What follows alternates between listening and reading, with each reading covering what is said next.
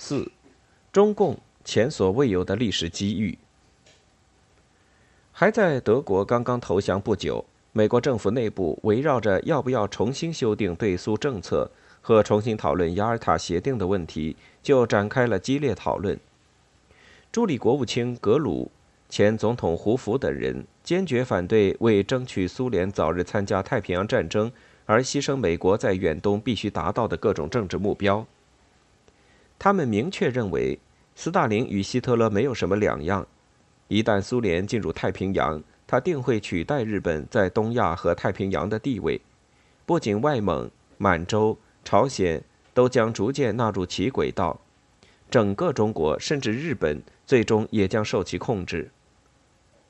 随后，斯大林在中苏谈判中坚持要控制东北铁路和大连主要行政权，并且要依照沙俄的旧例划定军事区的种种情况。不可避免的使美国政府内部对苏联的敌意进一步加强。正在莫斯科的戴维斯和已经调赴华盛顿担任国务院中国司司长的文森特都明显的改变了过去的观点。戴维斯多少有些悲观的预言，中共看来必定会在苏联的轨道上运行，而有了中共的支持，苏联无疑会在远东，特别是会对满洲。华北和朝鲜采取行动，而文森特则提议美国必须支持国民政府采取坚定立场，反对蒋介石对苏联做出超越雅尔塔协定的让步。即使因此达不成协议，最终在解决满洲问题时，我们也会处于比现在更有利的地位。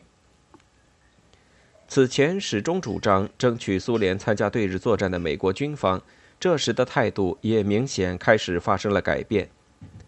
他们不仅命令太平洋战区盟军总司令麦克阿瑟务必独占日本和朝鲜南部，以闪电动作阻止苏军进入，而且主动制定了一个帮助蒋介石占领包括上海、烟台、秦皇岛在内的几个重要港口的计划。在决定投掷原子弹之后，国务卿贝尔纳斯甚至明确表示。十分希望能在俄国人介入之前结束对日战争，特别是在他们进入大连和旅顺港之前。陆军部长史丁生后来更是声称，原子弹其实是炸给苏联人看的，为的就是可以使民主国家在外交上获得一种急需的军事，以对抗共产国家战后的庞大势力。一九四五年八月九日。苏军外贝加尔方面军和远东第一、第二方面军总共一百五十万人，从东西北三面向满洲日军发动了进攻，很快就攻入中国东北和朝鲜北部。第二天，日本政府宣布接受波茨坦美英中三国发出的最后通牒，但要求不损害天皇作为最高统治者的地位。眼见俄国人已经大举攻入满洲。一直没有就此松过口的杜鲁门，这时改口，说是由于俄国人正在深入满洲，有可能趁势占据中国领土，并支持中共，因此批准就此作出妥协，以限制苏军南进。与此同时，美国陆军部紧急向驻华美军司令魏德迈发出指示，要求美军除了要迅速占领中国各重要港口和交通中心以外，还应该迅速运送国民党军队到关键地区，强调美军占领区只能转交给国民政府的机构和军队。而为了避免远在西南的国民党军队赶不及调运华北、华中和华东的各个战略要地及主要交通线，杜鲁门还特别批准了利用日本人阻挡共产党的行动。据此，美蒋与日军开始联手，阻止中共军队进占各战略要点。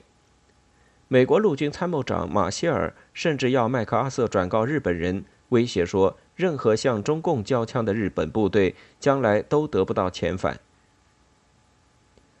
美国对苏态度转为强硬，还进一步直接反映在九月十一日开始的在伦敦召开的五大国外长会议上。美英与苏联外长发生了尖锐冲突，争吵不断。美英指责罗马尼亚、保加利亚没有个人自由。苏方反唇相讥，英国在希腊搞法西斯。苏联外长莫洛托夫要求讨论苏联在达达尼尔海峡建立海军基地的问题。英国外相贝文和美国国务卿贝尔纳斯坚决拒绝。而最让苏方感到不满的是，美方一开始就反对讨论对日本的共同管制问题，不允许苏联插手削弱美国对日本的独占权。即使在莫罗托夫根据斯大林的指示，援引盟国共同占领德国的例子，于二十四、二十五日两度坚决提出要求，主张将美、英、苏、中四国共同管制日本问题列入议程，贝尔纳斯也依旧置之不理。只同意在华盛顿搞一个远东顾问委员会，让苏联去顾问。贝尔纳斯的态度使莫洛托夫极为恼火，严厉斥责美国要当世界独裁者。结果，第二次世界大战刚结束，几大国外长会就开成了现代最不幸的国际会议之一。拒绝苏联参加对日本的管制和占领，这或多或少损害了斯大林作为世界第二大强国领袖的自尊心。但更为重要的是，日本历来是苏联的一大威胁。斯大林下决心对日作战，本身就含有要彻底削弱日本的意图。战后参加占领和管制日本，对苏联未来安全具有极大的战略意义。而为了取得美国对苏军占领日本北海道地区的同意，斯大林甚至还在苏军完全可以单独占据整个朝鲜半岛的情况下，就接受了美国关于。苏美两军以三八线为界，分别占领朝鲜的提议。想不到，如今美国却欲排斥苏联独占日本。考虑到美苏之间存在着根本的利害冲突，斯大林基于对防止日后美国扶助日本再度威胁苏联远东的强烈担心，迅速开始调整了其对中国东北的政策。他的直接后果就是开始鼓励中共武装大举进入东北。还在八月，苏军出兵东北之后，中共中央就急于派兵进入东北，但始终无法与苏联取得协商，不清楚苏方态度，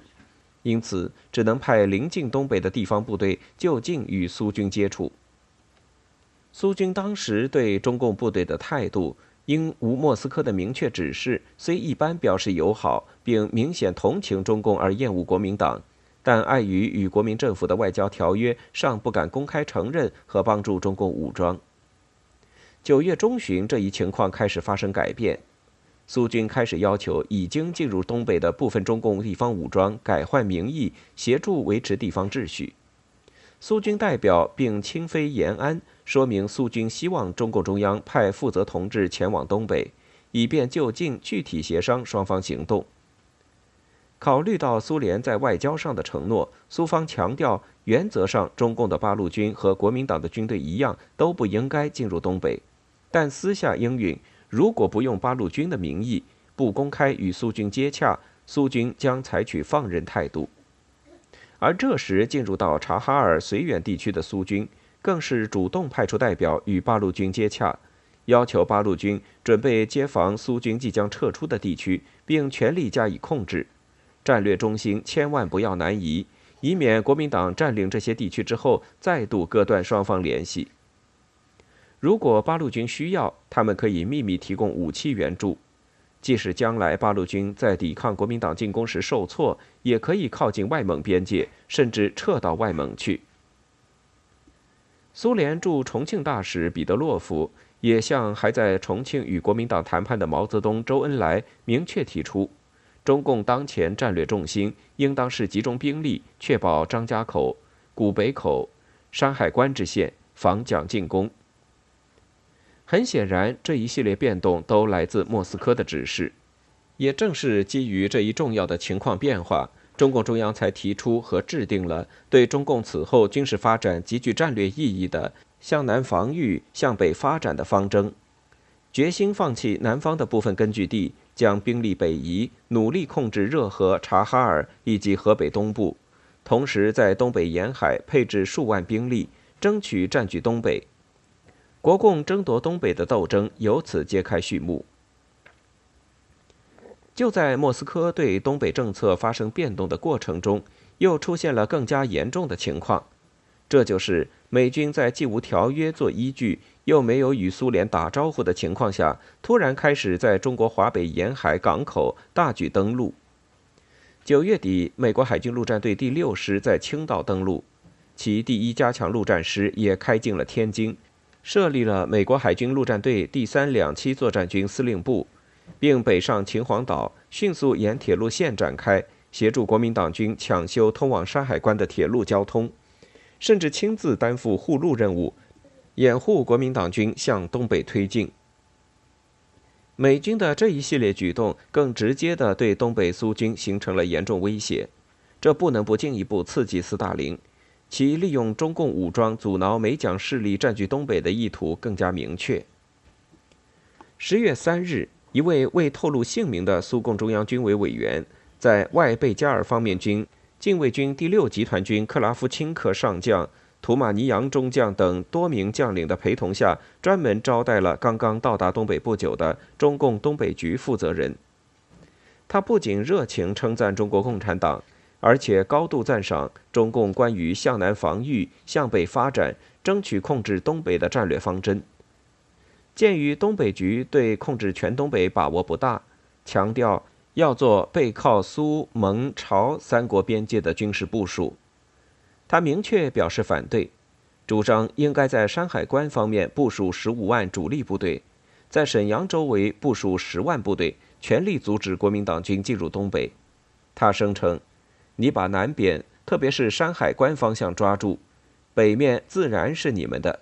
长春路是商办，谁若运兵，需要交涉。”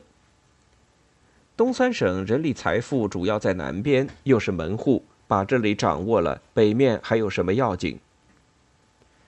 为了增强中共方面的信心，四日苏方就通知中共东北局说，苏军准备把缴获的所有保存在沈阳、本溪、四平街、吉林、长春、安东、哈尔滨和齐齐哈尔的日本关东军的武器弹药和军事装备，如数转交给中共接收。并说明这些武器弹药可以装备几十万人。这次会谈之后不过两周时间，已知中共方面就得到了大量的武器弹药。正是基于这种情况，毛泽东刚从重庆回到延安，就当机立断，决定以目前部队调动情况，确保山海关一线虽暂时做不到，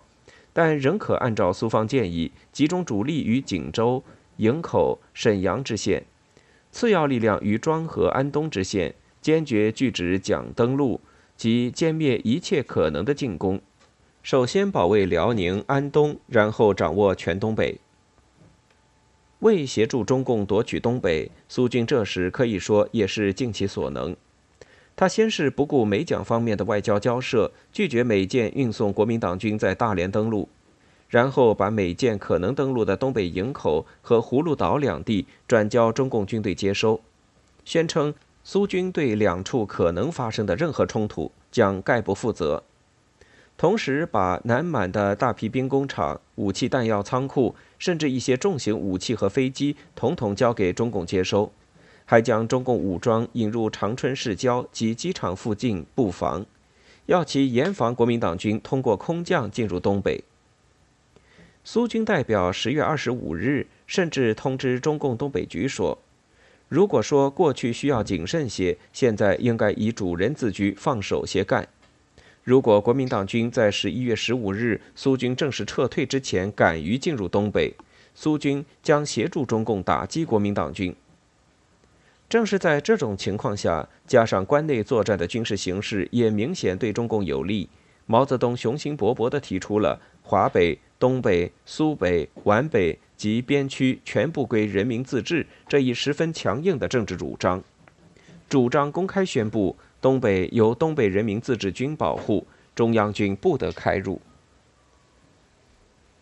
但是斯大林显然没有料到国民党会以退为进，发动外交攻势。十一月十七日，眼看大批中共军队开入东北，苏军又处处掣肘，给国民党制造麻烦。接收东北已成泡影，国民党派往长春与苏军接洽接收行动的东北行营奉命撤回关内。蒋介石并将苏方违反条约的行为告到了杜鲁门那里，美国海军因此也调派军舰接连在苏军驻守的大连附近海面向苏军示警，弄得十五日刚刚开始的苏军撤退行动不得不中途停止不说，还被迫紧急向大连空投了一个师的兵力，并向沈阳增兵至四个坦克旅和一个炮兵师，同时把部队又开回了前已放弃了的营口重新布防。苏联支持中共夺取东北，为的是阻止美国人进入东北。中共如果能占据东北，则整个山海关以北就可能实现与中国的分治，成为既依托于苏联，又可以有效保护苏联的受中共控制的一道理想的防护堤。即使中共不能完全占据东北，引进大量中共武装，并建立起相应的根据地，也足以对美蒋在东北的地位形成严重牵制。避免东北成为反苏的跳板或桥头堡，但是这一切都需要在确保苏联外交利益的情况下实现，对苏联才是有利的。如果因为苏军公开援助中共，违反了自己在雅尔塔协定和中苏条约中的外交承诺，造成美英推翻雅尔塔协定，其后果就远不只是一个中国东北问题，是将影响到苏联通过雅尔塔会议得到的许多利益。甚至引发美苏两军之间的大规模武装冲突。正因为如此，莫斯科的态度马上一个一百八十度的改变。苏军代表很快就通知中共东北局，凡长春路及沿线城市的中共军队必须立即全部撤出，凡有苏军之处均不许有中共军队存在。结果，中共中央也不得不改变刚刚确定了的夺取全东北的战略方针。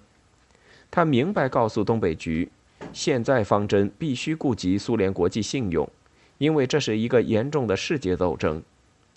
据此，中共中央放弃了独霸东北的计划，提出了让开大陆、占领两乡的新方针，主张部队多占广大乡村和中小城市，准备背靠苏联、外蒙和朝鲜，长期坚持，建立巩固的根据地。从上面的情况中不难看出，随着苏美关系的渐趋恶化和苏联在中国东北问题上的态度反复，中共中央推进中国革命的战略策略也在随之发生着相应变化。不论这种改变与变动的内容，中共是否都那么喜欢，一个基本的事实是，由于苏美关系变动而造成的莫斯科对国民党的严重不信任，给中共带来了前所未有的历史机遇。强大的实力支持，使中共得以不战而得到东北的相当部分地区，和重要的军事援助，使中共获得了渴望已久却从来没有得到过的大量现代化武器装备和充足的弹药。